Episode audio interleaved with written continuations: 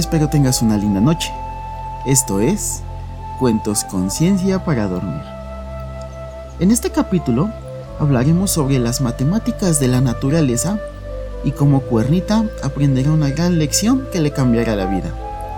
Así que prepárate para dormir.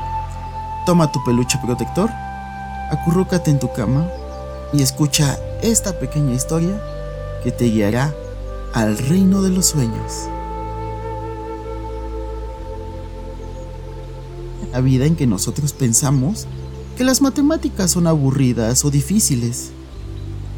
Pero en la selva de África, las matemáticas son tan interesantes y divertidas porque todos los animales saben que las matemáticas son el lenguaje que usó Dios para crear el universo, el planeta, a nosotros los humanos y también a los animales. Tal vez tú no lo sepas, pero los animales también van a la escuela a aprender las cosas que desconocen. Los animales como nosotros los, humanos nacemos sin saber nada de nada. Nacemos en blanco, sin saber ningún dato importante, ninguna información. Y es por eso que necesitamos de nuestros padres y nuestros maestros para aprender acerca del mundo que nos rodea. ¿Y alguna vez te has preguntado por qué los osos saben cuándo hibernar? ¿O por qué las mariposas y las ballenas saben a dónde y cuándo deben de emigrar? ¿O por qué los pajaritos saben construir un nido? Pues es porque los animales van a la escuela a aprender y sobre todo a aprender matemáticas. La historia de hoy empieza en un día de escuela en la selva. La maestra de Cuernita les estaba hablando sobre la secuencia del universo y los números mágicos. Nosotros los humanos conocemos a esta secuencia del universo como la sucesión de Fibonacci. La maestra de Cuernita les decía que la sucesión de Fibonacci o la secuencia del universo estaba presente en todo y tenía que ver con cómo crecían las ramas de los árboles, cómo se disponían las escamas de la piña, cómo se formaban las flores de la alcachofa o cómo se acomodaban las semillas del girasol. Pero quien se empezaba a llevar todo el crédito de la clase fueron las abejas y los caracoles. El árbol genealógico de las abejas y las conchas de los caracoles se forman siguiendo exactamente la secuencia del universo o la sucesión de Fibonacci y por eso toda la clase hablaba de ellos. Pero llegó un momento en el que Cuernita se empezó a sentir un poco triste. Al fin de cuentas, Cuernita también es una niña y ella también quería sentirse especial. Y no solo Cuernita, con el paso de la clase, sus amigos también querían sentir que eran especiales al igual que sus amigos. Maestra, dijo Cuernita, yo no tengo nada de especial como mi amigo el caracol o mi amiga la abeja. no digas eso, cuernita, respondió la maestra. Tú y todos los animales aquí presentes tienen cuerpos perfectos, y sus cuerpos se rigen por la secuencia del universo. Pero maestra, ¿dónde puedo encontrar esos números mágicos en mi cuerpo? Hagamos un experimento. Vamos a tomar una varita de madera y que Largi, la jirafa, te ayude a medir el largo de tu cabeza y el largo de tu cuerno. Largi, la jirafa, corrió a agarrar una vara un poquito larga porque los rinocerontes recordemos que son animales muy grandes.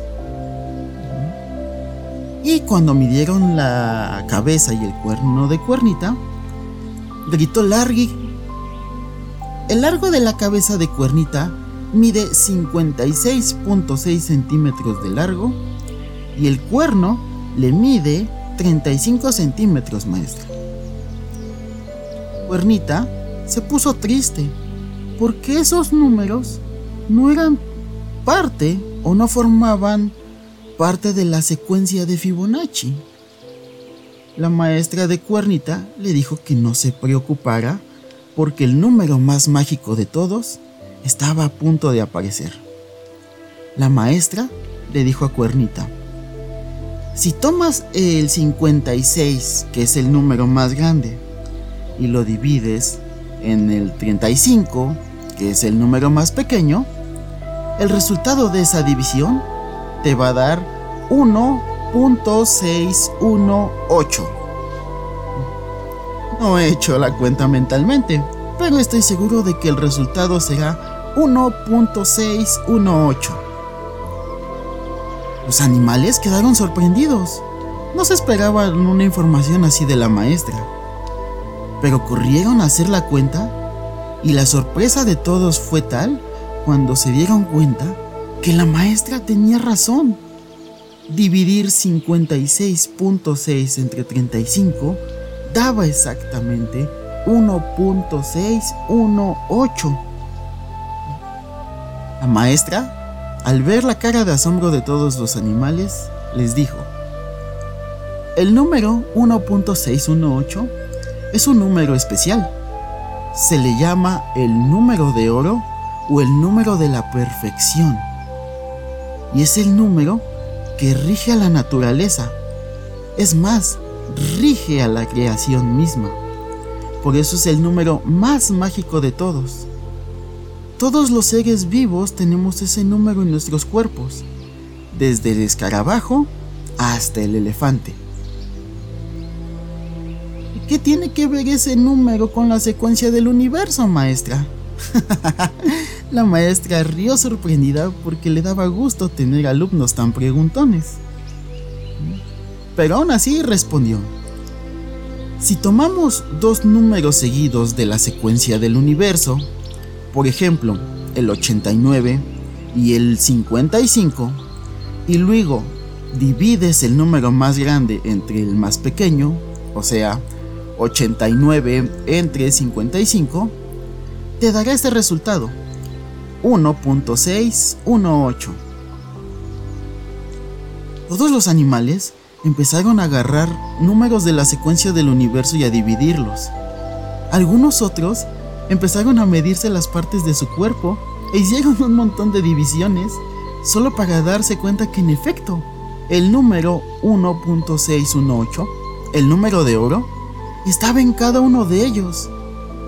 Todo las tenían algo de perfección en sí mismo y por lo tanto todos ellos eran especiales. Ya, Juanita aprendió que aunque a veces no lo parezca, ella tiene más cosas especiales que comunes.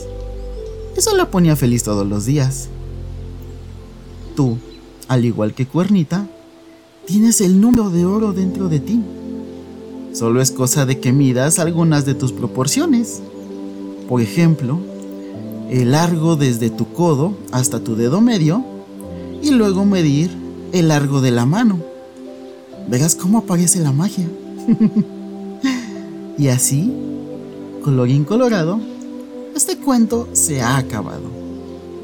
Agradezco tu atención y dedico esta serie de historias a mi hija Emilia de las Tormentas, pero con la esperanza de que todo el demás mundo la pueda disfrutar y la pueda escuchar. Por hoy, ten una linda noche, dulces sueños, descansa para que mañana puedas hacer tus sueños realidad. Hasta la próxima.